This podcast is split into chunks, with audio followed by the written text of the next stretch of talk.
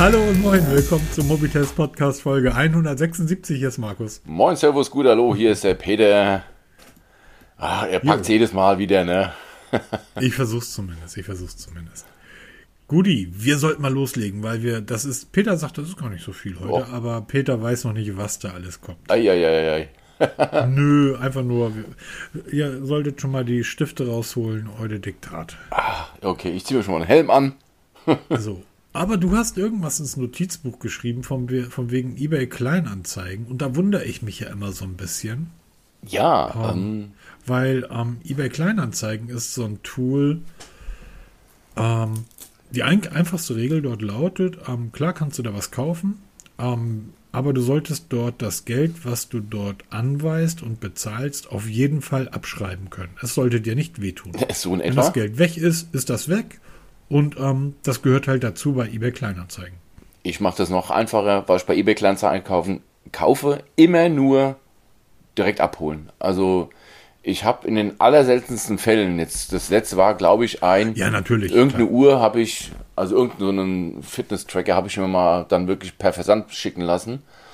Ähm, ansonsten alles nur im Umkreis von 50, 60 Kilometern. Ich fahre dann auch gerne mal ein Stück und kaufe dann immer direkt. Also zuletzt eine Grafikkarte gekauft und Mainboard. Das habe ich mir dann wirklich vor Ort angeguckt. Original verpackt gewesen, alles klar, bar bezahlt und tschüss. Also das geht schon. Aber es, es wundert mich immer wieder, wie viele Leute auf so Maschen reinfallen. Und gerade aktuell warnt ja auch jeder davor, diese neue Betrugsmasche mit dieser eBay-Bezahlungsmethode. Bei eBay Kleinanzeigen hast du ja seit neuestem eine eigene Bezahlmethode integriert, ähm, die sehr schön gemacht ist. Ich habe jetzt gerade was verkauft und habe das auch über diese eBay Kleinanzeigen Zahlmethode abgewickelt. Und man wird oft genötigt, dass man dann irgendwelche Links von außerhalb anklickt, von irgendwelchen vermeintlichen Käufern. Und wie eBay Kleinanzeigen, auch die Polizei und wie sie alle heißen, immer sagen, niemals außerhalb irgendwas machen. Ähm, wie du dann schon sagst, das Geld kannst du in den meisten Fällen abschreiben. Gerade wenn es um Apple-Produkte geht, wo ja meiner Meinung nach der allergrößte Gefahr lauert, dass du da beschissen wirst um dein Geld. Ja, nicht, nicht nur das. Bei Apple-Produkten ist das ganz große Problem, dass, aber das ist kein Beschiss auf der, im eigentlichen Sinne. Die Leute haben noch nicht gerafft, dass Apple-Produkte einfach billig sind. Ein iPhone 13 kostet 700 Euro, original.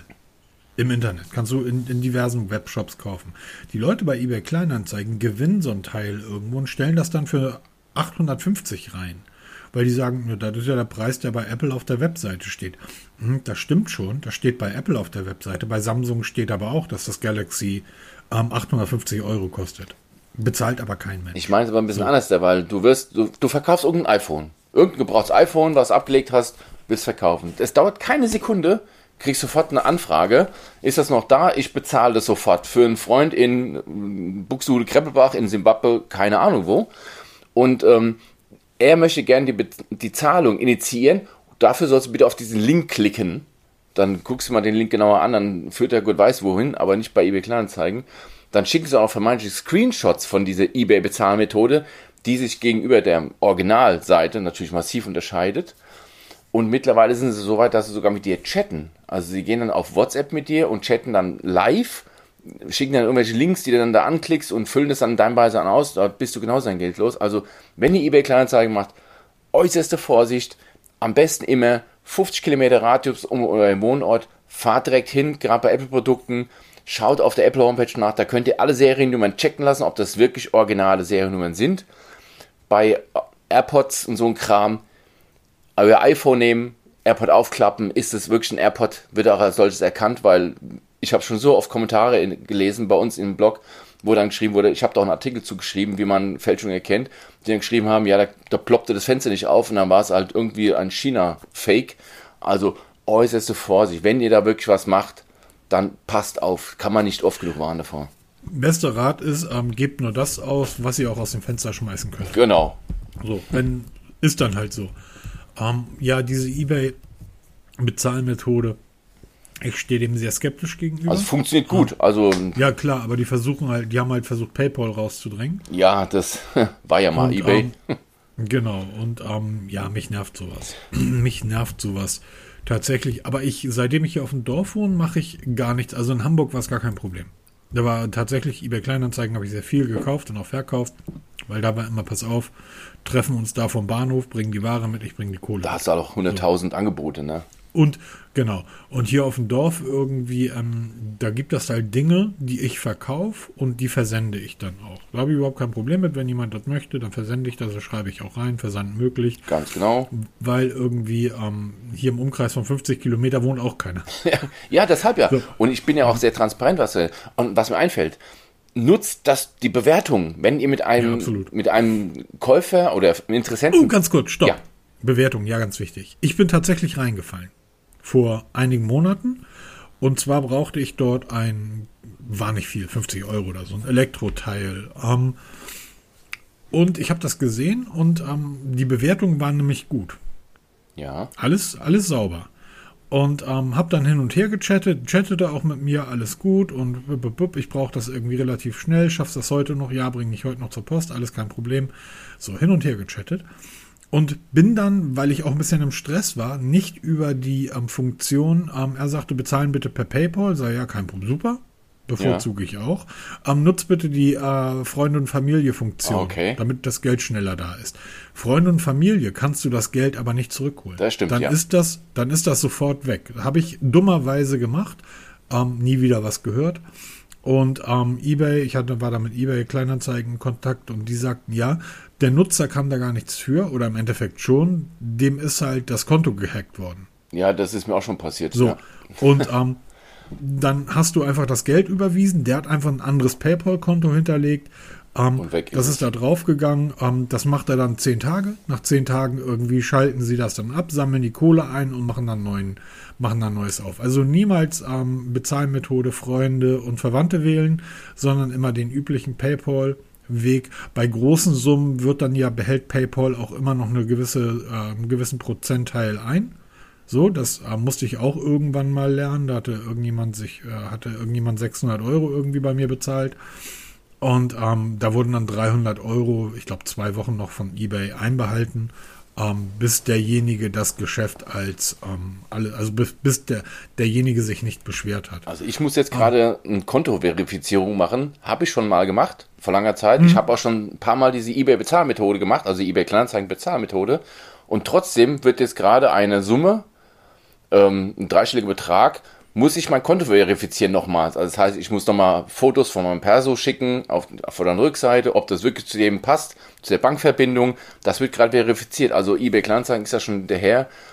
Nochmals, es soll jetzt keine Predigt sein, passt einfach auf, weil der Böse, das Böse lauert immer und überall, hat schon die ERV gesungen. Das stimmt tatsächlich. ja, ne? Ähm, dann gehen wir mal weiter. Genau. eBay, gehen wir weiter. Ich bin diese Woche über einen Tweet gestolpert von dem lieben Marky Brown. Ich muss so lachen.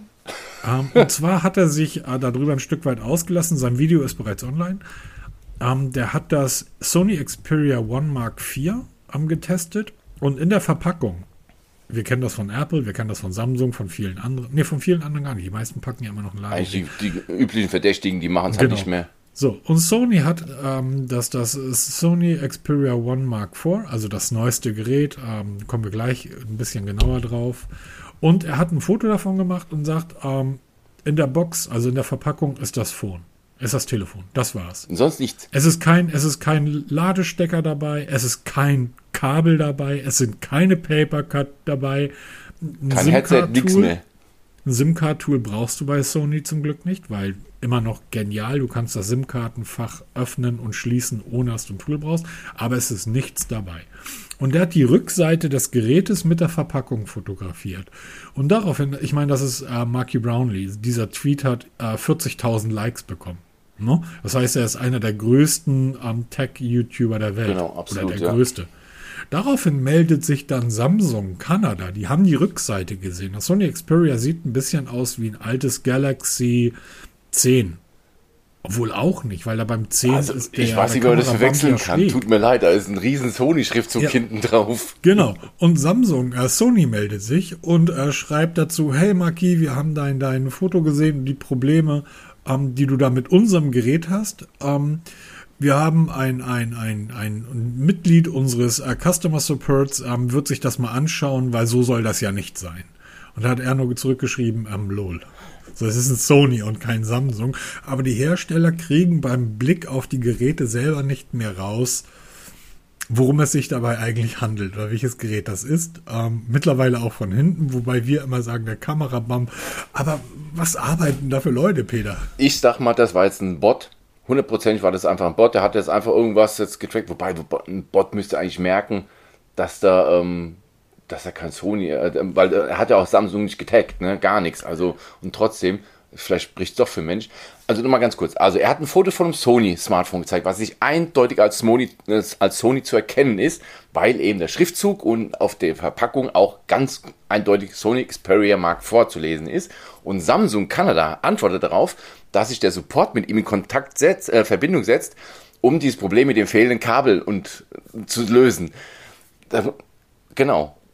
What the hell? Da gibt's da nichts zu sagen. Und das haben wir letzte Woche auch besprochen dass OnePlus mittlerweile, selbst bei der eigenen Modellvielfalt, den Überblick verliert. Ähm, weil auch bei Twitter und Facebook, wie sie alle heißen, verhauen sie sich immer wieder mal mit Modellbezeichnungen, Pressemitteilungen, die wieder zurückgezogen werden oder nochmal korrigiert werden, weil sie sich verwechseln. Alles Menschen, alles gut und schön. Aber von Profis erwartet man, erwartet man einfach, dass sie selbst ihre Produkte kennen. Und wenn selbst die Hersteller als solches oder die Vertreter der Hersteller als solches diese schon nicht mehr unterscheiden können, wie soll sie es als Kunde machen? Ja, OnePlus Nord-Serie, hm. beste Beispiel. Ja, absolut. Oh, du hast OnePlus echt gefressen, oder? Nein, aber da ist es im Moment am prägnantesten. Wir haben die ganze Zeit jahrelang Xiaomi dafür verurteilt. Dass Xiaomi im Stundentakt Modelle raushaut, machen sie immer noch, und man dort den Überblick verliert, weil du selbst in den einzelnen Modellreihen, in den Redmi-Serien, Redmi Note, Redmi T, Redmi, ähm, hast du nicht gesehen, die Unterschiede in den Geräten so marginal sind, dass du da wirklich mit einer Excel-Tabelle Übersicht machen musst, um die, die Unterschiede zu finden. Bei OnePlus genau dasselbe. Jetzt haben sie gerade das, das OnePlus, jetzt komme ich selber durcheinander, OnePlus Nord 2T, ne, haben sie vorgestellt, welches baugleich mit dem OnePlus Nord CE ist, welches ein Jahr alt ist, was ich ja bei mir liegen habe. Nur der Prozessor ist geändert worden ein Stück weit und minimal der Akku verändert, aber sonst faktisch baugleiches Gerät. Da komme ich da, genau darauf komme ich gleich oder später nochmal zu sprechen und auf unsere Freunde von China Mobile, ich glaube .org oder so äh, heißen sie. Ja, sorry, was die da abziehen, also das ist ein, egal. Machen wir mal den ganz großen Bogen zurück. Genau. Marky Brownlee hat das Video zum Sony Xperia One Mark IV draußen. Sehr cooles Video. Die Testberichte, genau, die Testberichte sind auch alle da. Oder die ersten Testberichte. Das Gerät erscheint im Herbst. September oder sowas. Jetzt wird man fragen, warum macht Sony eigentlich wie üblich sechs Monate oder fünf Monate vorher eine Veröffentlichung? Weil sie können. Wenn das ich glaube, weil Sony scheißegal ist. Ich habe geschrieben, oder ich habe in unserem Notizbuch geschrieben, hier, wir müssen über das Sony Xperia One Mark vorreden. Es ist das wichtigste Smartphone, was in den letzten fünf, sechs, wahrscheinlich das wichtigste Smartphone seit dem iPhone, seit dem ersten iPhone.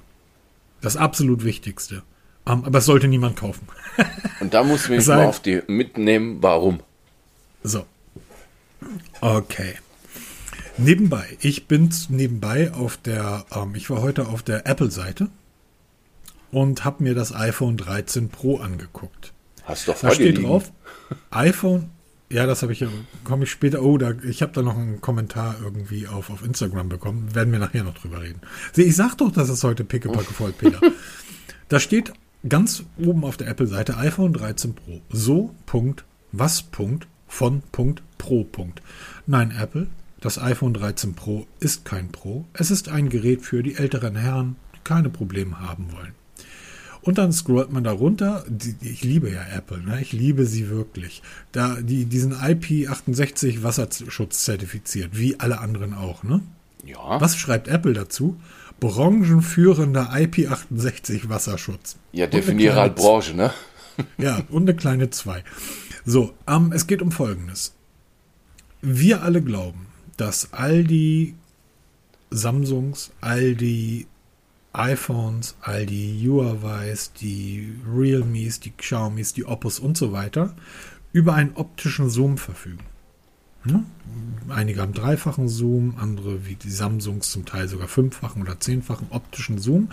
Optischer Zoom ist immer besser als ein Digitalzoom. Warum? Ein optischer Zoom bedeutet, dass die Linsen innerhalb des Kameragehäuses oder des ähm, ja, des Kameragehäuses sich bewegen. Das heißt, sie passen sich an die Entfernung an, stellen sich so durch scharf und so kann man ein analoges Bild machen. Wenn ihr euch eine DSLR-Kamera vorstellt, übrigens, oh, jetzt wird's egal. Ich habe letzte Woche gesagt, ich suche ja eine Bridge-Kamera und habe einige Kommentare bekommen auf, auf Twitter und Instagram, warum denn eine Bridge, eine DSLR ist doch viel besser. Ja, das stimmt. Eine DSLR macht 20, 30 Prozent bessere Fotos beim selben Preis ähm, als eine Bridge-Kamera. Aber ich lebe hier in einem Naturschutzgebiet 20, 30 Kilometer Natur. Ich will in den Wald fahren, ich will auf dem Hochsitz, ich will mich mit der Kamera hinsetzen und mit Glück ein paar Wölfe fotografieren. Das mache ich mit dem Fahrrad, weil ich komme da gar nicht mit dem Auto hin.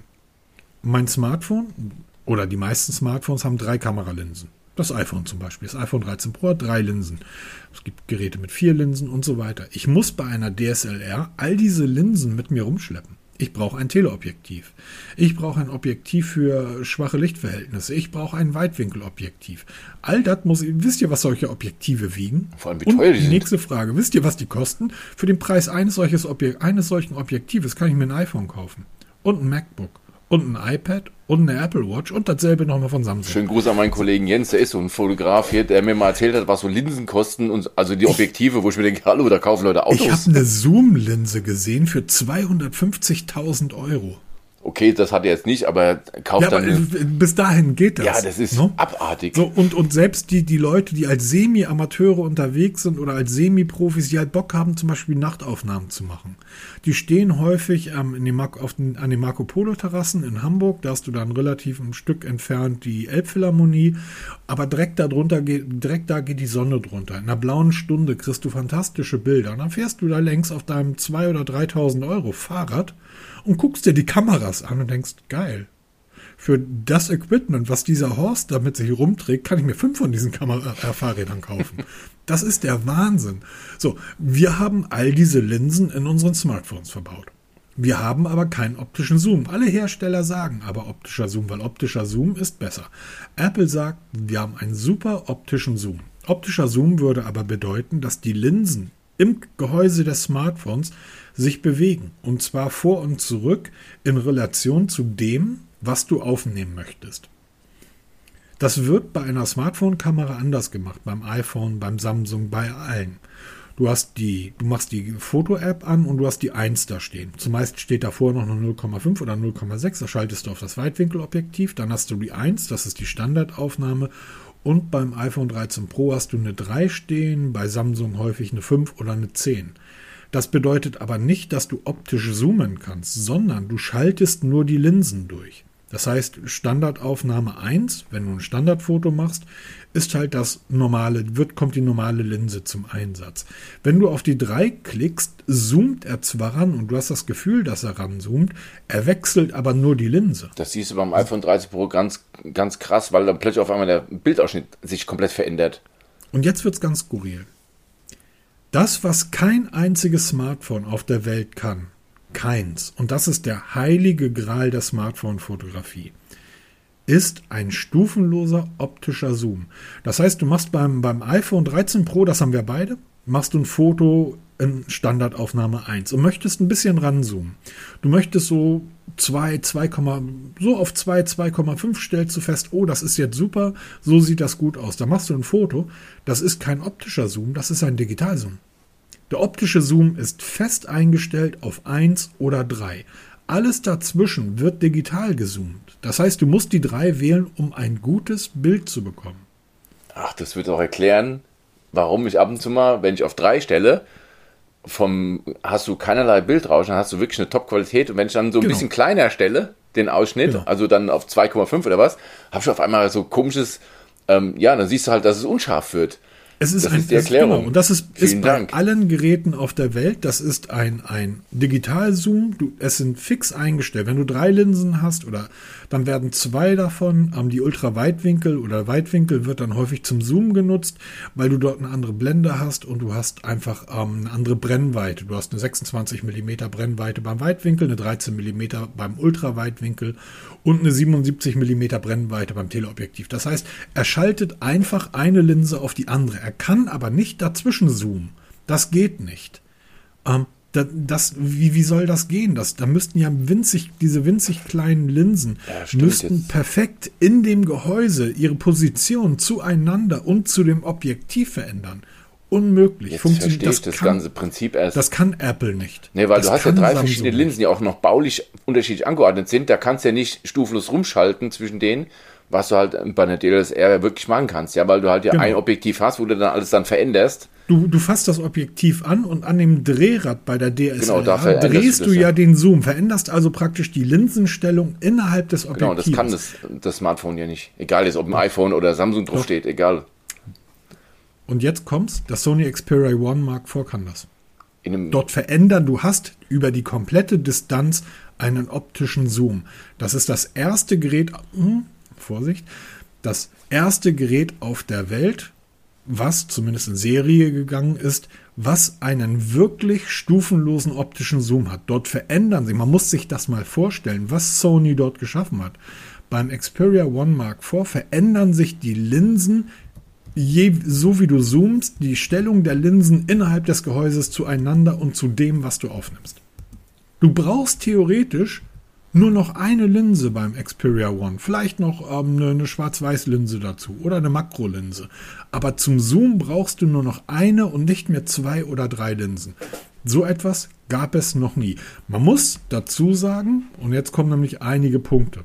Man muss dazu sagen, dass der Zoom-Bereich nur, das ist jetzt Kameragelaber, 85 bis 125 Millimeter beträgt. Das heißt, das ist ein sehr kleiner Zoom-Bereich von 0 bis, von 1 bis 3.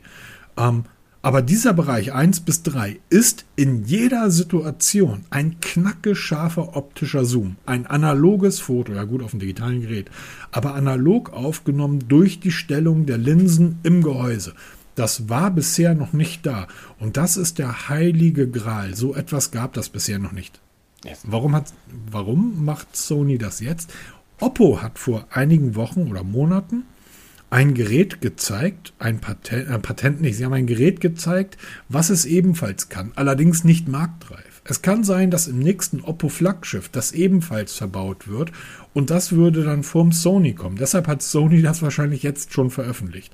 Oder es ist ihnen tatsächlich scheißegal. Aber es ist das erste Gerät auf der Welt, das wirklich einen stufenlosen optischen Zoom hat. Das kann das iPhone nicht, das kann das Samsung nicht, das können sie alle nicht. Und das ist das Erste. Jetzt stellen wir uns mal vor, was passiert in der Kameratechnologie bei den Smartphones. Wir sehen ja von Jahr zu Jahr, wie gut die Dinger werden, wo wir in zwei, drei, vier, fünf Jahren sein werden. Ich mag mir das gar nicht ausmalen. Das ist so fantastisch. Es gibt einige Einschränkungen bei dem Gerät. Die erste ist, super der teuer. Preis. 1600 Euro. Ja. Es würde ein oder andere sagen, ja, Moment mal. Ein iPhone 13 Pro oder ein Samsung Galaxy S22 kosten auch 1600 Euro. Ja, wenn ich die Spezifikation komplett ausreiße und wirklich überall das Häkchen mache, dann bekomme ich beim iPhone und beim Samsung auch 1 Terabyte Speicher. Bekomme ich beim Sony nicht. Da bekomme ich 512 Gigabyte und gut. Aber du hast Micro-SD-Slot. Da kannst du dann bis 2 Terabyte Speicher reinschieben. Du hast natürlich Micro-SD-Slot, weil das, ne, ist, Apple schreibt auf ihrer Seite sowas von Pro. Ähm, nein, wenn das ein Pro-Gerät wäre, hätte es einen Micro-SD-Slot, damit ich eine Speicherkarte reinpacken kann, weil eine Minute in 4K gefilmt kostet, ich glaube, 6, 6 Gigabyte. 10 Minuten 60. Ähm, und wenn ich ein Fußballspiel aufnehme, weil mein Kind da irgendwie rumspielt, ist mein iPhone innerhalb von 45 Minuten voll. Ich habe aber eine Halbzeit vor mir. Natürlich brauche ich Speicherkarten. Ich brauche übrigens sehr gute und sehr schnelle Micro-SD-Karten, weil die Daten sehr gut und sehr, weil das viele Daten sind, die dort draufgeschaufelt werden. Du hast auch einen Kopfhöreranschluss. Natürlich, weil du kannst ja über den ähm, USB-Anschluss, also über den, den 3,5 mm Anschluss natürlich auch ein externes Mikrofon anschließen. Oder Also echtes das- Full-Size 5G-Modem drin. ja. Kein und, du hast, und, du hast und du hast natürlich ein 4K-Display. beim, beim Xperia One. Das ist ein Pro-Gerät. Das iPhone 13 Pro, das S1 S22 Ultra sind keine Pro-Geräte. Das ist, das ist ein Ultra-Gerät. Das ist das Ultraste, was die Hersteller können. Aber ein optischen, stufenlosen Zoom, auch in dieser kleinen, sind ja tatsächlich nur von 1 bis 3. Ähm, aber du kriegst dann knacke scharfe Bilder, ob du jetzt auf 2,2-fach Vergrößerung machst oder 2,5-fach. Das ist, und ich freue mich. Und jetzt muss man sich vorstellen, Sony hat 5000 Mitarbeiter in der gesamten Smartphone-Branche. Also in, der, in dem Department Sony Smartphones, Xperia arbeiten 5000 Leute. Ich glaube, Apple hat mehr Leute in der Marketingabteilung sitzen, als bei Sony Smartphones bauen. Das kann gut sein. Und das, das ist eine. Sony interessiert sich, sorry, wenn ich das so sage, ein Scheißdreck für ihre Smartphones. Ja, weil sie es nicht brauchen. Sony macht Milliarden mit ihrer Plattenfirma, größte oder zweitgrößte Major-Label der Welt. Die machen Milliarden mit ihrer Filmfirma, größte oder zweitgrößte Filmfirma der Welt. Die machen Milliarden mit ihrer Unterhaltungselektronik. Grüße an die PlayStation 5. Sony, schick mal eine vorbei, ich würde die gerne mal testen. ähm, die machen Milliarden mit ihrer Haushaltselektronik, Fernseher und was es da alles gibt. Ja, und zwischen nebenbei bauen die halt auch noch Smartphones. Die, ich glaube, die haben vor fünf, sechs Jahren gesagt, okay, wir müssten, wenn wir mit Samsung konkurrieren wollen und der, Mark der Anteil von Samsung, was den Umsatz des Smartphones am Gesamt Gesamtgeschäftsjahr betrifft, ist relativ hoch im Vergleich zu Sony. Wenn wir mit Samsung konkurrieren wollen, müssen wir auch 30.000 Leute da reinstopfen. Wir müssen jedes Jahr 17 verschiedene Geräte für jedes Land der Erde praktisch ein anderes und so weiter. Aber wisst ihr was? Nö, Nö haben wir keinen Brauchen wir nicht. Wir, wir, ach so, und die machen Milliarden, indem sie Kameralinsen an alle Smartphone-Hersteller der Welt verkaufen. Oder was glaubt ihr, wo die Linsen im iPhone herkommen? Schreiben die Hersteller auch immer brav rein, ne? Mit Im, Im Realme. Und die, mittlerweile schreiben die Hersteller bei, bei Poco, bei Realme und so weiter, wenn sie dann etwas Besonderes haben, schreiben sie sogar dazu Sony XMR-Linse und dann irgendwie 766 oder was auch immer. So, und das ist das, und das ist nichts anderes als ein Proof of Concept, was, was ähm, Sony dort gemacht hat. Das ist für all die Freaks und Geeks, die wirklich etwas Besonderes für 1600 Euro ohne Ladekabel. Ja, die ist halt ernst mal mit der Fotografie, mit dem Smartphone-Fotografie, ne? Ja, oder die einfach, die einfach, guck mal, du kennst das ja, ne? Vom Eiscafé. Da fährt dann der Kollege mit seinem BMW M3 auf und ab und all die Leute, die sich nicht wirklich auskennen, sagen, oh, das ist ein BMW M3, guck mal. So, und dann kommt aber jemand mit einer Alfa Romeo Giulia Quadrifoglio um die Ecke. Verbläst den BMW M3 auf dem Nürburgring um Minuten. Das sind andere Welten. Ist aber im Endeffekt dieselbe Fahrzeugkategorie.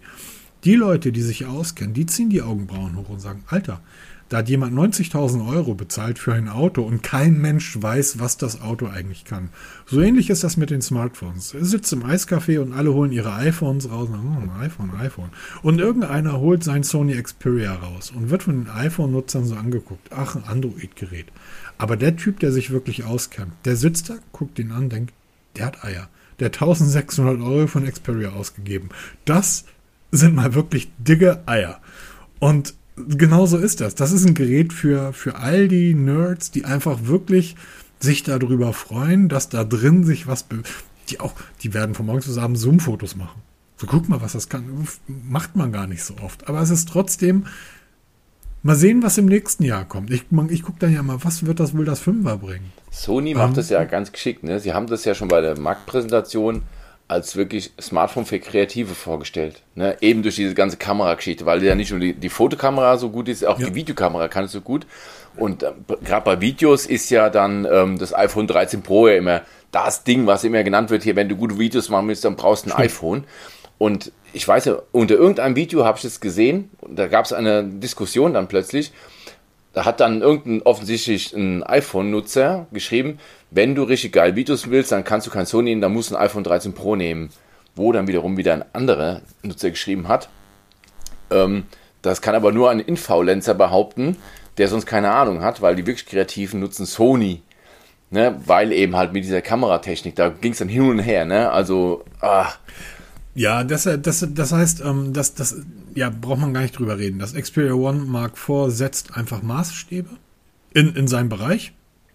Und ähm, trotzdem würde ich es niemandem empfehlen, nur deswegen so viel Kohle für ein Smartphone rauszugeben. du hast das ist übrig. wirklich Oder du hast es einfach übel. genau. So, guck mal. Also wir gehören nicht so, dazu. Am Ende des Tages, am Ende des Tages irgendwie, dass das, ähm, ja.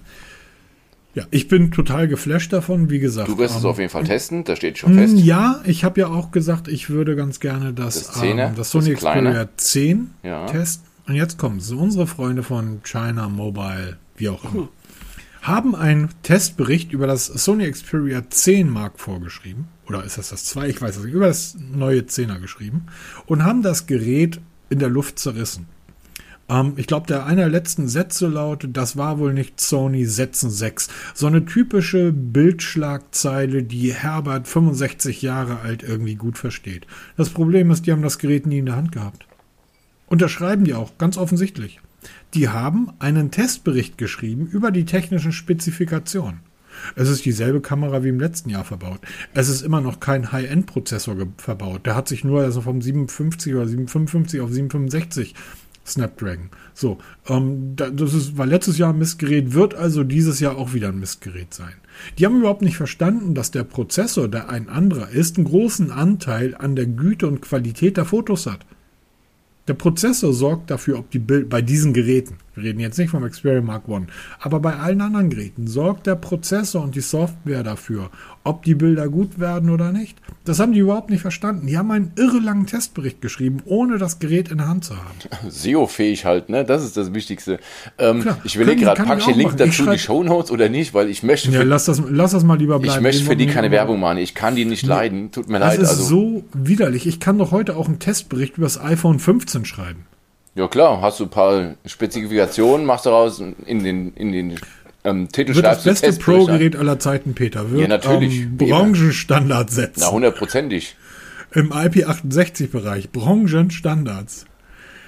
Oh Mann, aber das hat mich, also das war die eine Sache, die mich diese Woche wirklich geflasht hat, das Xperia One und man muss einfach mal, da sitzen die in einem Meeting und wahrscheinlich bei Samsung sitzen die in so einem Meeting und sagen sich wahrscheinlich, okay, wie kriegen wir Apple geknackt? Wie kriegen wir das iPhone geknackt? Die sind jetzt wieder ein bisschen kantiger geworden, dann werden wir auch kantiger.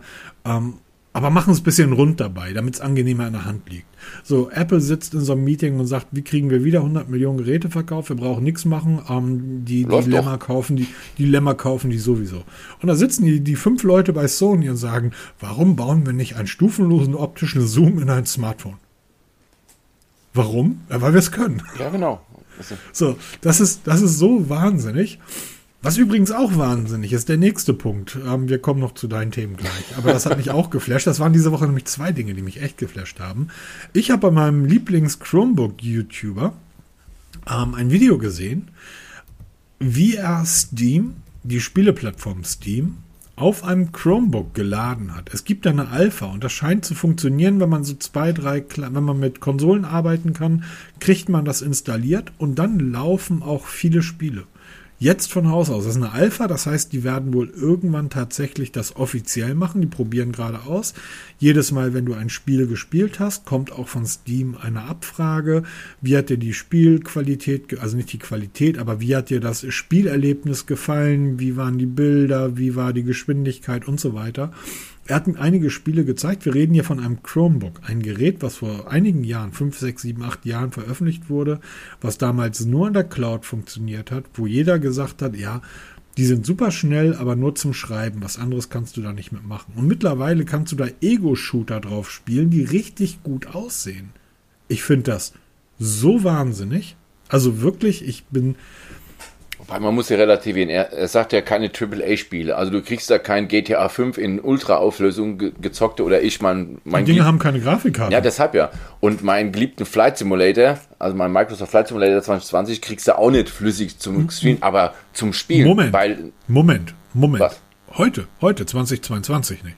Ich weiß nicht, was in zwei ja, Jahren natürlich. ist. Jetzt im Moment Weil stand, weil jetzt- das, wenn du sagst hier Steam auf Chromebook, denkt jeder sofort an die AAA-Spiele auf dem Chromebook. Brauchst du keine teure Grafikkarte, weil mittlerweile kosten die Grafikkarten ja, wobei die Preise am Fallen sind, so viel wie ein gut, sehr gutes Chromebook. Aber die Chromebooks haben immer noch diesen Ruf, reine Schreibmaschine in modern. Und das ändert sich ja so ein bisschen. Und ich muss zugeben, als du diesen Link reingesetzt hast, ich setze mal dieses Video setze ich mal in die Shownotes. Schaut euch das, das mal an. Das ist übrigens nebenbei, das ist so ein amerikanischer YouTuber, dazu gehört auch der Marky Brownlee, dazu gehört auch so ein bisschen der Mr. Who the Boss, der einfach total entspannt und erwachsen mit einem redet, wo kein irgendwie Hallo YouTube, hier willkommen beim Faul, sondern der einfach ganz normal, völlig unaufgeregt Kurze Videos. mit einem redet, Kurze Videos? kurz, kurz und einem kurz erklärt Vorteil, Nachteil, völlig unvoreingenommen und so etwas gefällt mir einfach. Adobe ist jetzt dabei, oh, man munkelt, es gibt Betas, die ersten. Adobe ist dabei, ihre Film- und Video, äh, Film- und Fotoprogramme aufs Chromebook zu bringen. Sobald mit einem Chromebook Filmschnitt möglich ist, ich rede nicht von Foto, weil Fotobearbeitung läuft auf dem Chromebook schon heute perfekt. Aber sobald Filmbearbeitung, Filmschnitt möglich ist, ähm, schmeiße ich alles weg, alle meine MacBooks, alle iMacs und ich werde nur noch ausschließlich mit einem Chromebook arbeiten. Ich habe fast alle meine letzten Artikel, nee, nicht fast, sondern ausschließlich alle letzten Artikel für Mobitest, alle auf meinem Chromebook geschrieben. Die Tastatur ist so, ich rede hier von einem Gerät für unter 300 Euro. Du kannst allerdings für das Pixelbuch auch 1500 Euro ausgeben, ne? Ja, natürlich. Und aufgrund deines Videos habe ich mich mal ein bisschen näher informiert, weil Acer hat jetzt gerade auf einer riesigen Global, Global Conference neue Chromebooks vorgestellt. Preisklasse von 300 bis 800 Euro, sage ich jetzt mal grob. Also wirklich in jeder Preisklasse was dabei. Und ich bin jetzt am überlegen, ob ich Kontakt zu Acer aufnehme und mir so ein Chromebook hier mal vier Wochen zum Testen herhole. Weil ich, jetzt bin ich angefixt. Weil, ähm, klar, mein Notebook, ich habe hier einen Huawei-Laptop stehen für 1400 Euro. Mit dem schreibe ich nur. Ich mache ganz minimale Bildbearbeitung, also nicht annähernd so gut, wie du das machst oder viele andere. Also ich mache wirklich nur Belichtung korrigieren, meistens in Automatik, weil ich schon ein Automatikmensch bin. Ne? Mal ein Wasserzeichen in unsere Screenshots reinbasteln, das kriege ich auch mit dem Chromebook hin. Aber ich denke mir einfach, die Laufzeit, lüfterlos, die ganze Geschichte, relativ günstig im zum Vergleich zu dem, was ich jetzt habe, zu dem, was ich brauche. Und jetzt werden die Dinge richtig interessant. Wenn da nochmal ein Spiel drauf läuft, für zwischendurch, ey, super Moment, geil. Moment, es laufen da alle Spiele drauf, die du auf Android hast. Das darfst du Ja, nicht vergessen. natürlich. Das, das heißt, ich habe hier eine Maus an meinem Chromebook angeschlossen und ähm, wenn ich mal SimCity spielen will, läuft. Wenn ich PUBG spielen will, Maus und Tastatur. Diggi, da rotze ich dich aber sowas von der Platte. Nein, aber ich bin ja im Apple-Universum, äh, ich bin ja im Google-Universum unterwegs. Und da ist halt die Verbindung zum Chromebook wieder perfekt Es integriert. ist so, es ist so Ja. unglaublich genial. Und was ich mit der Fotobearbeitung meinte, die Google Foto App ist mit für den Amateur die beste Bildbearbeitung, die es gibt. Du klickst, ähm, hast ein Foto, klickst auf den Automatik-Button und diese wahnsinnige Fotomagie, die ähm, ja auch in den Pixel-Smartphones da ist, die funktioniert einfach. Screenshots mit dem Chromebook, da brauchst du bei, bei, bei Microsoft oder bei Apple brauchst du teure Extra-Programme, irgendwie Snagit für 20, 30 Ja, Euro. nutze ich, ja. Das macht das Chromebook von Haus aus. Also du machst einfach, drückst zwei Tasten, drei Tasten und du hast ähm, sofort einen Screenshot und darunter noch das Menü, was möchtest du machen? Möchtest du einen Rolling Screenshot aufnehmen oder möchtest du einen bestimmten Bereich aufnehmen oder möchtest du filmen oder Wasserzeichen reinballern? Das ist, ist halt Standard mit dabei. Genau das ist Das- das, was ich meine, weil du musst dir so einfach mal aus deiner Komfortzone rauskommen, mal was Neues Ja. probieren. Ich bin mit dem MacBook gnadenlos gescheitert, gebe ich zu. Ist nichts für mich, will ich auch nicht. Aber das Chromebook hat mich jetzt angefixt. Und ich wette, wenn ich denn mal ein bisschen Zeit investiere, werde ich damit sehr, sehr gut zurechtkommen und dann ganz schnell meinen Huawei-Laptop verkaufen und auf den Chromebook umsteigen. Es gibt zwei weitere Punkte, drei zum, beim Chromebook zu nennen. A, die unglaublich lange Update-Zeit. Das ist halt nicht mit Android vergleichbar. Ich glaube, acht bis zehn Jahre ist das bei Chrome OS. Auch mein Lenovo, mein 200 Euro Chromebook, kriegt hier fleißig seine Updates spendiert. Der zweite Punkt ist diese nahtlose, dort wo die F1 bis F12 Tasten beim normalen Rechner sind, hat das Gerät natürlich auch, aber dort sind noch ganz viele Sondertasten untergebracht. Ähm, zum Beispiel eine Taste nimmt Screenshot mit auf, andere Taste die äh, verschiedenen Workspaces, die nahtlos sind. Das heißt, du kannst über einen Wisch oder über eine Taste sagen, so, ich mache jetzt Feierabend, so, bitte lad meinen anderen Desktop. Ähm, das ist genial. Die Sicherheit der Chromebooks, Viren und so weiter, gibt es dafür einfach nicht. Weil du keine Excel-Dateien ausführen kannst. Genau. Und das Chromebook ist, ja, es ist bei Google, aber Google macht keine, keine Geschäfte in China wie Apple. Das heißt, ich halte das sogar für sicherer als Apple.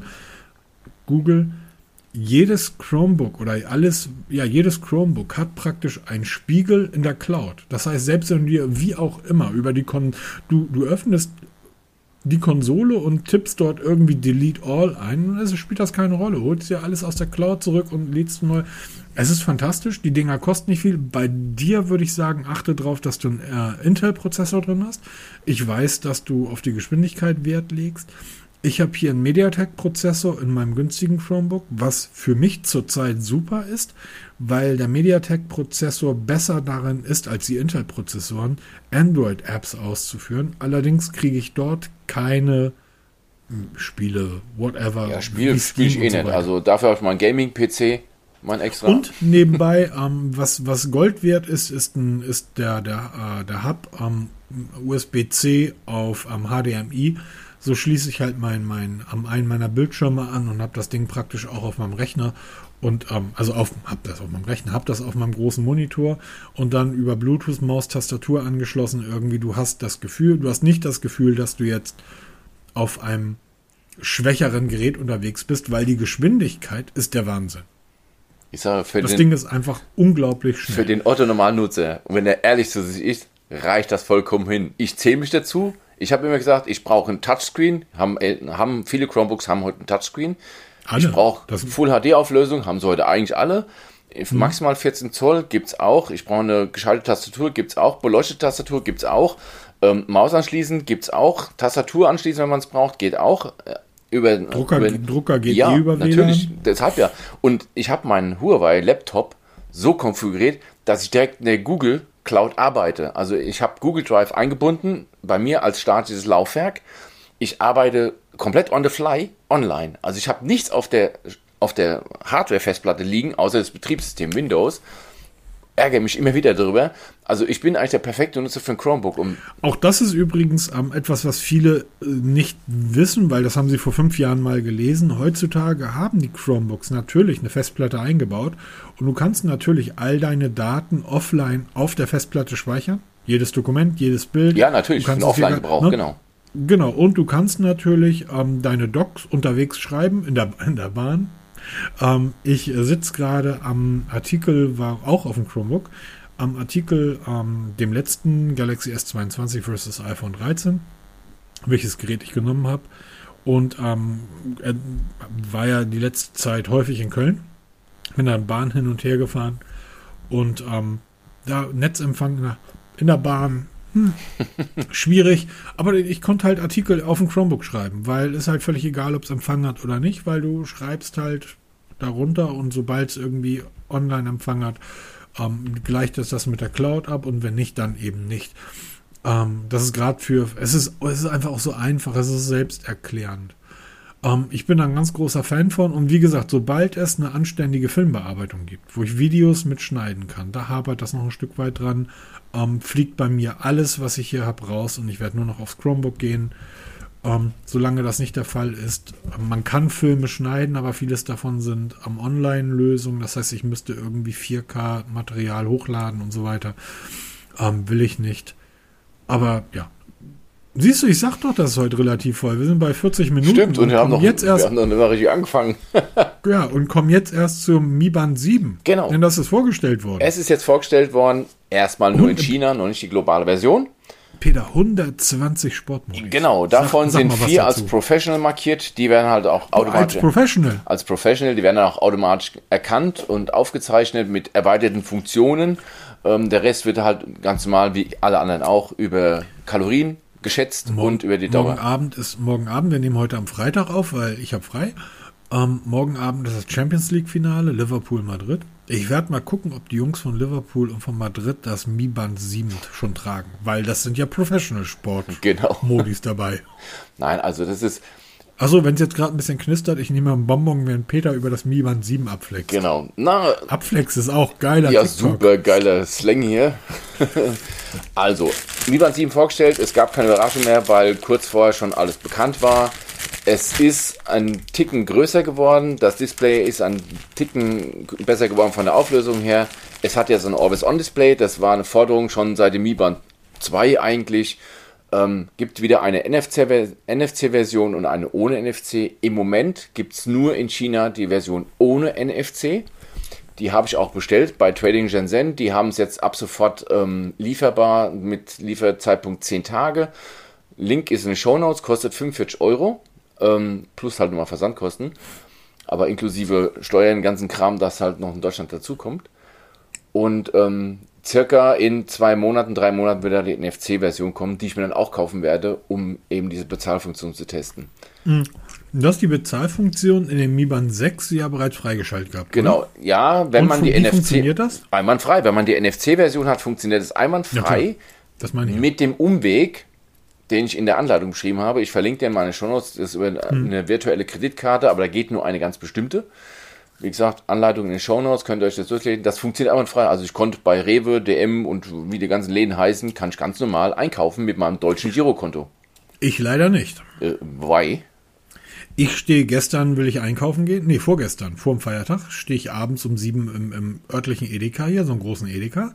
Und ähm, bin einfach reingegangen, meinen Einkaufswagen vollgepackt irgendwie, will bezahlen und merke riesige Schlangen. Und die Self-Service-Kassen. Ich gehe ja nur zur Self-Service-Kasse, alle außer Betrieb frage so Mitarbeiter, sagen, was ist denn hier los? Sagt er, ja, in ganz Deutschland ist die, ähm, ist die EC-Kartenzahlung heute nicht möglich. Da ist ein Softwarefehler. Genau. Ich so, in ganz Deutschland? ich so, aha. Und was mache ich jetzt? Ja, mit Bargeld dann. Sag ich, Bargeld ist dreckig, das fasse ich nicht an. Ich weiß nicht mal, wie soll ich an Bargeld kommen? Ich habe nicht mal. Also bin ich nach Hause gegangen, habe in meinen Unterlagen gewühlt, habe irgendwo die PIN-Nummer für meine Karten gefunden, habe dann Bargeld abgeholt und habe dann gedacht, Moment, warum soll ich jetzt da reingehen? Ich guck mal nebenan beim Aldi, da konnte ich mit EC-Karte zahlen. also mein Vater hat genau dasselbe Problem gestern gehabt, hat er gerade gestern erzählt. Also es gibt Ätzend. wohl irgendwelche Störungen. Aber wie mhm. gesagt, ähm, Xiaomi Pay per se in Deutschland nicht nutzbar, weil eben nur mit Masterkarten und auch nicht von deutschen Masterkarten, sondern nur aus allen möglichen Ländern, nur halt Deutschland nicht. Aber über einen Umweg, Curve, kann man auch mit einer deutschen, also ich bin N26-Kunde, konnte meine Karte bei Curve mit integrieren und konnte dann damit ganz mal bezahlen. Geht alles in Echtzeit, geht super schnell und super bequem.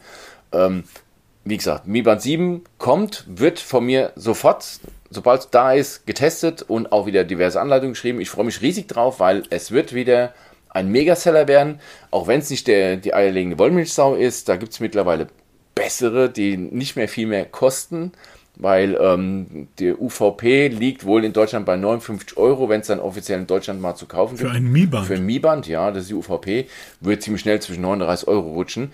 Aber wir dürfen nicht vergessen, Huawei hat jetzt gerade das Band 7 vorgestellt für 59 Euro was auch GPS hat. Das fehlt im Mi Band 7 zum Beispiel nach wie vor. Ähm, wobei ich der Meinung bin, mir fehlt es nicht, weil mein Smartphone habe ich dabei, so wie 99,9% der Leute, die ähm, ein Mi Band 7 tragen. Ähm, wenn ich es wirklich nicht mitnehmen will, da muss ich halt ein bisschen mehr Geld investieren. Eben in einem Mi Band 7, da ist ein GPS-Sensor drin. Und ähm, naja, lange Rede, kurzer Sinn. Mi Band 7 ist da, sieht schick aus, sieht aus wie früher, nur halt einen Ticken größer. Wir werden es testen. Danke an Trading Shenzhen, die mir das schon mal zur Verfügung stellen, die auch ermöglichen, dass ich es relativ schnell bekomme, um eben davon mit dabei zu sein. Ein Testbericht dann mit einem echten Gerät, also nicht mit so einem, nicht anhand der technischen Daten. schreibt einen riesen Testbericht. Äh, Könnt ihr jetzt schon mal anfangen eigentlich. Sony, das war wohl nicht, setzen 6 ähm, und stellt man fest, er hat das Gerät nie in der Hand gehabt. Also was, für, also dann ja, willkommen in Deutschland. Echt, dann sucht euch lieber einen echten Job und macht was Richtiges, ja. als irgendwelche Leute mit euren Artikeln versuchen abzuzocken. Ernsthaft. Willkommen in Technik Deutschland. ja. Ähm, apro Technik Deutschland. Amazfit T-Rex Pro 2, 229 Euro. Und das ist eine Uhr, die wird aus Deutschland nie kommen, weil sowas können wir gar nicht bauen. Und das ist eine Amazfit. Genau. Und du kriegst eine Waage dazu. Amazfit News der Woche können wir wieder mal einführen. Ähm, T-Rex 2 vorgestellt. Ähm, gefällt mir gut. Ähm, Testgerät ist unterwegs, weil natürlich werde auch diese Uhr testen müssen, weil wir bisher alles von Amazfit getestet haben. Wobei die T-Rex Pro habe ich nicht getestet, die habe ich ausgelassen, weil sie gegenüber der Standard T-Rex nicht so viel Verbesserung hatte. Aber die, die Zweier jetzt, die ist endlich mal in einer Region auch preislich angekommen, wo sie mitspielen könnte bei den großen in Anführungsstrichen.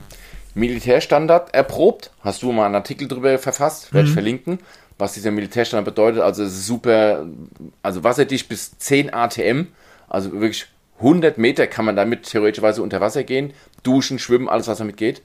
Es hat ein Always-On-Display, sehr modern, muss heute sein. Dualband-GPS ist mit drinne, mit fünf unterstützten Satellitensystemen, also alles was geht. Es hat eine echte Navigation mit an Bord. Ähm, ein Feature, was ich jetzt hier auch bei der Huawei Watch GT3 Pro habe, habe ich heute zum ersten Mal getestet. Man läuft und sagt mir, führe mich bitte zurück zum Ausgangspunkt, dann navigiert das wirklich. Das hat die Amazfit jetzt auch drinne. 500 mAh Akku soll 14 Tage durchhalten, halte ich für ein Gericht. Ich gehe eher Richtung normale Nutzung zwei bis drei Tage, wenn man sich ein bisschen einschränkt, vielleicht auf vier Tage. Aber wie gesagt, Testgerät ist angefordert, kommt. Ich bin sehr, sehr gespannt, ob Amazfit wirklich auch mitspielen kann, weil sie jetzt wirklich einen gewaltigen Sprung hingelegt haben von Mitte 100er Bereich jetzt in die über 200 Euro Liga, wo eben auch schon Garmin mitspielt auf jeden Fall. Da spielt auch Polar mit, da spielt Sonto mit, da spielt Huawei mit mit den Watches und Samsung spielt da mit mit seinen Watches. Und ob man da sich etablieren kann, das bleibt abzuwarten. Da bin ich sehr, sehr gespannt. Dann, wo wir schon bei, bei Samsung waren, dann lass uns doch kurz über die ähm, Galaxy Watch 4 News sprechen. Genau, da. Der Assistent soll per Update ähm, kommen. Ist mittlerweile wohl auch schon angekommen in Deutschland, zum Beispiel stellenweise. Was ich total lustig finde, ist, dass eigentlich alle gesagt haben, die Pixel Watch wird die erste sein. Ja. Ähm, jetzt bekommt Samsung. Ich glaube ja mittlerweile, ich bin hin und her gerissen. Ich finde die Pixel Watch immer noch die schönste Uhr, die je gebaut wurde. Aber so, die haben die ja vor vier Jahren, glaube ich, veröffentlicht und haben dort seitdem technisch nichts getan. Das ist ein alter Prozessor, scheinbar. Scheinbar, wir wissen das alles nicht. Schein kristallisiert zumindest heraus. Aber also es, es kann durchaus sein, dass ich, was die Pixel Watch betrifft, enttäuscht sein werde. Ähm, allerdings freuen wir uns, dass die Galaxy Watch 4 jetzt den Assistant per Update bekommen hat, was aber sich auf die Akkulaufzeit genau, was mich eigentlich dann wundert, warum sich die Leute wundern, dass plötzlich der Akku so schnell leer ist. Komisch, oder? Ja, welch, welch seltsame ähm, Angewohnheit.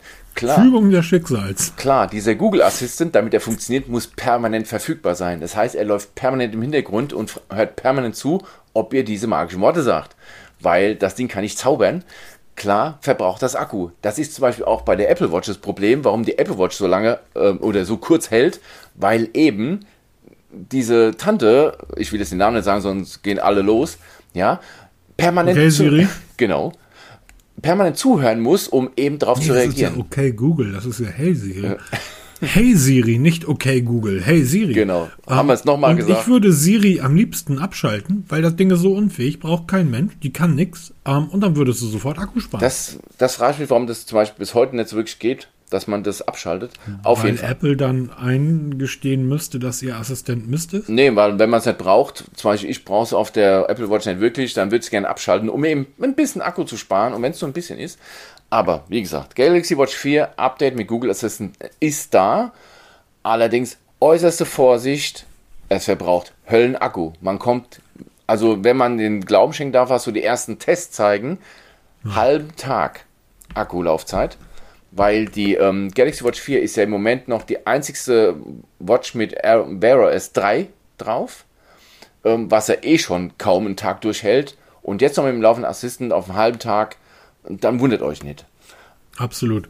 Wo wir schon bei Samsung sind. Ähm, der, Test, der, der Artikel wird nicht draußen sein, wenn ihr diesen Podcast hört. Der wird irgendwann im Laufe der nächsten Woche kommen.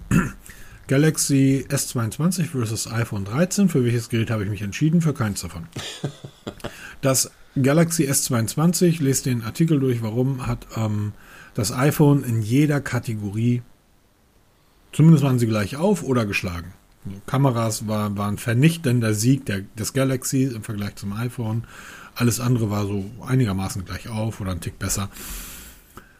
Ähm, ich habe das mal, habe das mal so beschrieben. Ich habe beide Geräte auf 100% aufgeladen, habe mich in den Zug gesetzt, bin nach Köln gefahren, musste in Köln ähm, navigieren, äh, um zum Hotel zu kommen, musste vom Hotel wieder zurück navigieren, also habe mir in, aus dem Hotel raus, habe ich mir so einen Elektroroller genommen, bin dann mit dem Scooter in die Fenloher gefahren, habe mich dort beim Italiener mit einem Kumpel getroffen, ähm, war was essen und wollte dann wieder nach Hause fahren. Die, ähm, das iPhone 13 hat ähm, auf der Hinfahrt zum, zum Italiener den Dienst eingestellt. Akku war leer. Das Galaxy S22 ist kaum hinter Hannover gekommen. Also zehn Stunden vorher war der Akku leer. Der Exynos-Prozessor im Galaxy S22 ist eine Katastrophe. Er wird auch eine Katastrophe im S22 Ultra sein. Er war schon eine Katastrophe im S21, er ist eine Katastrophe gewesen im S20, im S10. Der Exynos-Prozessor war, seitdem es ihn gibt. Wir in Europa, die wir diesen Prozessor nutzen müssen, werden einfach, ja, ich weiß, wir stehen eh bei Samsung auf der schwarzen Liste, deshalb kann man das so sagen, wir werden verarscht. Der Snapdragon 888 leistet etwas Hervorragendes. Ähm, die ganze Welt schreibt, wie unglaublich lange so ein Galaxy S22 durchhält. Nur wir in Europa kommen auf Display-On-Zeiten von zwei Stunden. Unter zwei Stunden. Ich glaube, bei dir ist das Gerät, während du einen Testbericht geschrieben hast und es nicht genutzt hast, alle gegangen. Tipps und Tricks habe ich geschrieben, ja. Du, du lädst abends das Gerät auf 100% auf, legst es auf deinen Nachttisch wachst am nächsten Morgen auf. Das Gerät hat dort acht Stunden mit im, im Schlafmodus verbracht. Also es, ich habe dem Gerät verboten, schalte dein Display an. Du musst dein Display auslassen. Es war kein Always-On-Display an. Und wachst morgens auf und es fehlen dir 20, 25 Prozent Akku beim Nichtstun. Es ist eine Katastrophe, Samsung, dieser Exynos-Prozessor. Und das ist der, und ich ärgere mich deshalb so sehr, weil dieses Gerät wäre perfekt gewesen. Ein Android-Gerät, was mit meinem Chromebook zusammenspielt. Fantastische Kameras, fantastische Verarbeitung, ein fantastisches Display, in jeder Kategorie besser als das iPhone. Ähm, genauso teuer, die Größe ist perfekt und dann so ein Prozessor da reinballern, für mich nicht nutzbar.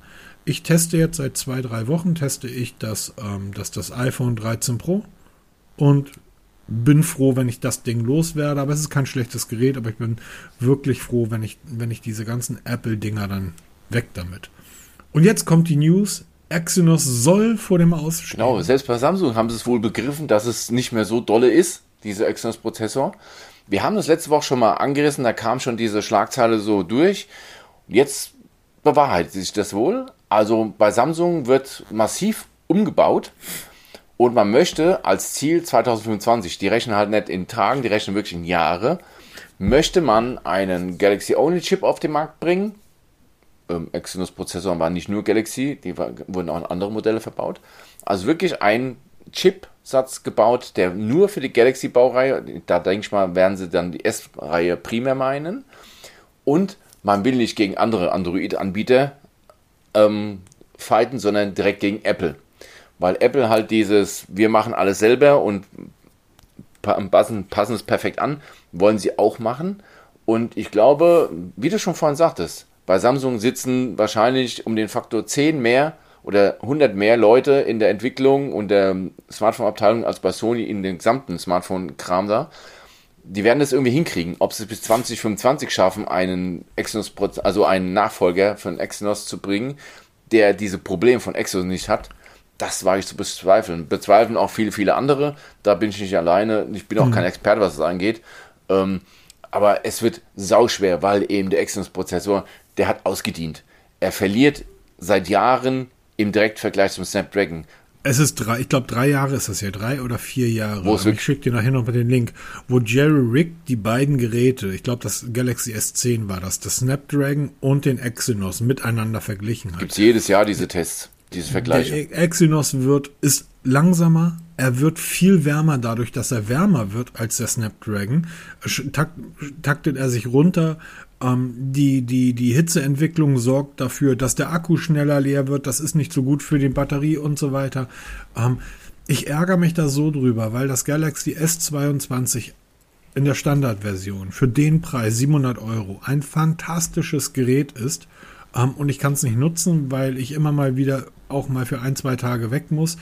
Und das kann ich sagen, ich hätte das iPhone 13, ohne dass ich jetzt navigiert hätte, ohne dass ich jetzt in der Bahn da auch viel mitgemacht hätte. Ich habe auch immer mal wieder das Ding als Hotspot für mein Chromebook genutzt.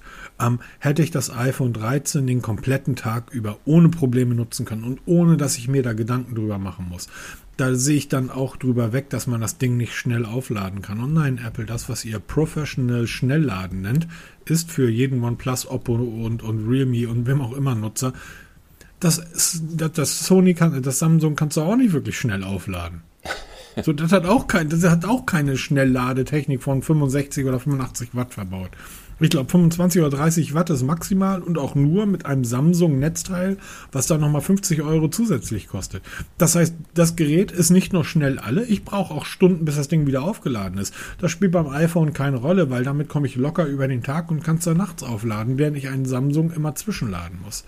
Ähm, es ist einfach, es ist einfach wirklich schade und schade, schade.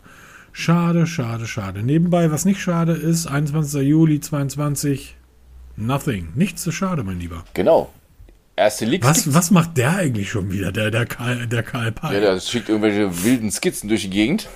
Wahnsinn. Also, es scheint sich zu bewahrheiten, dass das Nothing Phone One, was ja im Sommer jetzt laut Gerüchten am 21. Juli 22 halt vorgestellt werden soll, ein transparentes Backcover bekommen soll, wie schon beim Headset, bei dem Nothing Ear One wird wohl auch das Backcover vom Smartphone halb transparent, zumindest in gewissen Bereichen. Ähm, da hat er per Twitter wurden da Zeichnungen, so Skizzen, handschriftliche Skizzen wurden da rumgereicht. Ähm, allesamt sehr interessant, weil ein zentrales Element, das hat man schon in der Präsentation gesehen, da gab es ja schon mal so stilisiert eine Rückseite vom Telefon, da haben wir noch sinniert, was es alles bedeuten könnte. Und es wird so sein, dass wohl diese QI-Ladespule sichtbar sein wird. Ähm, also wirklich unter einem transparenten Deckel, was ich optisch mal ziemlich geil finde. ja, und ähm, es gibt auch da so ein Stilelement, wenn, wenn man das richtig deutet, auf dem zweiten von links unten, dieses schraffierte 1 für Phone One. Also, wenn das mhm. nur annähernd so aussieht wie auf diesen Skizzen, sage ich mir, shut up and take my money, allein schon wegen der Optik. Das ja. sowieso. Also das, das wird ein teurer Sommer, weil das Pixel 6a kommt auch und das Pixel 6a wird auf jeden Fall mein 13 Pro ersetzen. Bei mir das OnePlus, äh, das OnePlus Nord CE, das wird endlich weggegeben. Und ähm, dann kommt noch das, wir wissen, kennen die Preise noch nicht. Wir kennen die Preise noch nicht. Nee, noch ne? nicht, aber... Was ich total lustig finde, in, auf der 1-Skizze sieht das so aus, als wenn er dort sein Nothing ähm, in ihr mit eingebaut hat. Ähm, äh, zweite von oben, links. Stimmt, ja. Und da ist oben rechts, das sieht aus, als wenn du da Der irgendwie, Knopf. als wenn, genau, als wenn da dann nothing in ihr, als ob das da mit drin ist. Es gibt bei meinem Freund Jerry Rick, der nicht mein Freund ist, aber der hat 8 Millionen Freunde, ähm, es gibt bei meinem Freund Jerry Rick ähm, jedes Jahr die Abstimmung, ähm, es gibt, gibt, ja immer diese Smartphone Awards und er zerlegt die Geräte ja immer und da macht dann die Abstimmung immer, der schönste Smartphone in Leben. Und mittlerweile sind die Hersteller ja auch, Samsung macht das immer sehr schön, ähm, dass die zum Beispiel viele Komponenten in unterschiedlichen Farben einbauen. Einige in Blau, die anderen in Gold, dann die goldene Spule und so weiter. Dann wieder ein bisschen gelb. Und das sieht halt richtig, richtig gut aus. Und er sagt schon seit Jahren, warum gibt das eigentlich keine transparenten ähm, ähm, Rückseiten? Weil wenn ihr schon, euch schon so viel Mühe gebt, ihr müsst das ja nicht blau einfärben. Apple muss ja nicht auf den Prozessor, den kein Mensch zu sehen bekommt, draufschreiben, was das für ein Prozessor ist. So, wenn ihr das schon macht, dann macht doch mal Geräte mit transparenten Rückseiten, weil das sieht richtig gut aus. Ich glaube, ich glaube, das kann richtig, es kann geil werden. Ich freue mich darauf. OnePlus hat es mal gehabt, als eine limitierte, ich weiß, ob das Serie okay. war oder nur ein Gerät war. Ich weiß nicht, welches OnePlus-Gerät es war. Das gab es mit dem transparenten Rückseite. Und auch Xiaomi hatte meines Wissens nach schon mal ein Gerät, auch in einer kleinen Serie auf den Markt gebracht mit der transparenten Rückseite, was ziemlich geil aussieht.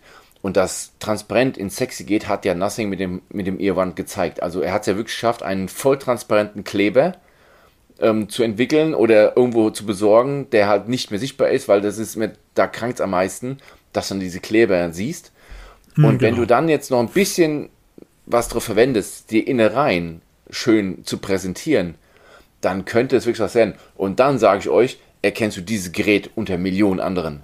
Dann genau. scheiß auf dem Kamerabump, dann haben wir das neue Styling-Feature und vielleicht kommen dann auch mal andere Hersteller drauf und sagen, wir haben auch schönes Innenleben, das können wir auch. Ne? Also der erfindet ja nichts Neues. Er macht es halt nur in sexy. Absolut. Und ähm, ich freue mich da sehr drauf. Das wird ein, wird ein sehr, sehr heißer Techniksommer. Ich denke auch, Ein sehr, sehr heißer Techniksommer bedeutet übrigens auch 6. Juni Apple ähm, WWDC Event, ähm, die weltweite Entwicklerkonferenz. Es gibt bereits ein, eine Einladung, ein, eine Kickoff ähm, mit einer Keynote. Ähm, das Bild zeigt deutlich, was Apple dies Jahr an High-End-Technik präsentieren wird. Es wird wieder neue Emoticons Ja, geben. hundertprozentig. That's it.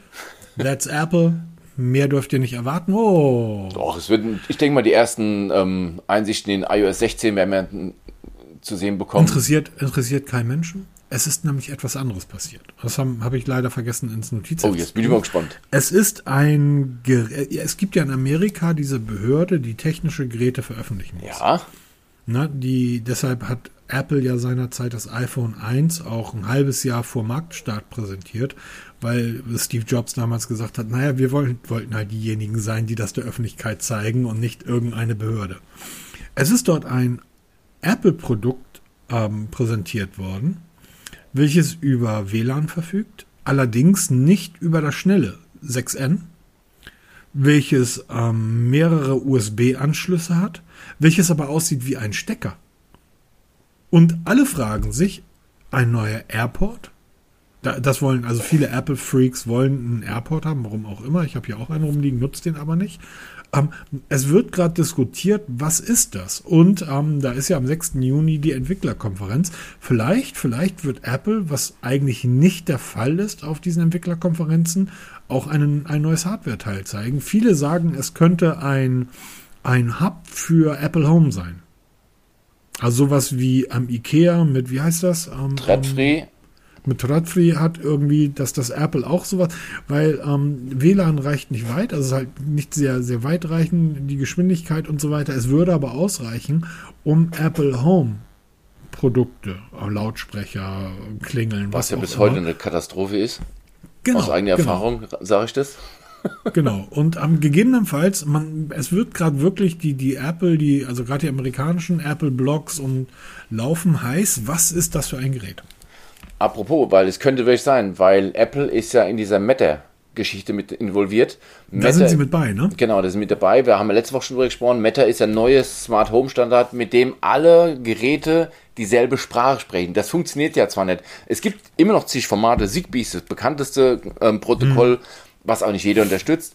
Ich kämpfe hier Ich habe tagtäglich hier, mit dem Problem. ich hab hier fünf verschiedene Lampen liegen. Ja. Ähm, vom Ikea, vom Aldi, von Philips, von wem auch immer, von Amazon. Und ich brauche fünf verschiedene Apps, um diese scheiß Lampen zu Richtig, steuern. ich habe mittlerweile drei Gateways bei mir im Schrank unten drin liegen. ja. Ne? Und das soll mit Meta alles vorbei sein. Das könnte sein, dass Apple dann wirklich einen Smart Hub vorstellt, der halt genau das macht, Meta-kompatibel ist, weil zum Beispiel IKEA hat den Digera Hub vorgestellt Der Nachfolger vom Thread- Threadfree. vom Threadfree, der bei mir auch in der Schublade liegt, weil ich auch ein paar IKEA-Lampen hier habe. ja, in der Schublade Und- liegt, der ist das richtige Wort. Da liegt er auch. Nein, bei, aber er ist bei mir in Gebrauch. Also er ist bei mir angeschlossen, Nee, bei mir läuft bei nicht. mir, weil bei mir die IKEA-Lampen in das, ähm, in das ähm, Philips Hue-System integriert sind, aber halt mit der eigenen Bridge, weil es nicht an Philips direkt funktioniert. Und der Dirigera Hub, ich weiß nicht, wie man das richtig ausspricht, hat auch diese Meta-Funktionalität schon eingebaut. Ähm, soll im Oktober 2022 kommen, wo auch Meta an den Start gehen soll. Deshalb denke ich mal, wenn Apple es vorstellt, wird es erst später kommen. Weil man denkt so, September, Oktober 22 soll Meta dann wirklich offiziell weltweit starten. Philips Hue hat schon vorbereitet, die sind schon dabei. Da wird jetzt bald eine neue Bridge kommen, die das dann auch unterstützt. Dann hast du wirklich eine Bridge, egal von welchem Hersteller, und alle Geräte sprechen dieselbe Sprache. Das, genau Und darum geht es Das ja. wird möchte, endlich, endlich, endlich. ich möchte die, die App meines, meines ähm, Endgeräteshersteller nutzen. Ich möchte ähm, Google Home nutzen oder Apple Home und möchte nicht irgendwie dort noch von 15 anderen Anbietern irgendwelche Bridges und Apps weiter dort auf dem Smartphone haben, weil ich ja auch nicht weiß, wie werden diese Apps gepflegt. Ja, Ähm, genau, da ne? geht schon mal los. So, ich habe acht hast- Stück am hast- Laufen. Du hast irgendwie eine digitale Waage dir irgendwann mal gekauft, hast dir die Apps drauf. Noch viel geiler hier von, von ich habe ja diverse Drohnen hier rumliegen. Einige werden halt nach ein, zwei Jahren werden die halt die Apps nicht mehr weiter gepflegt.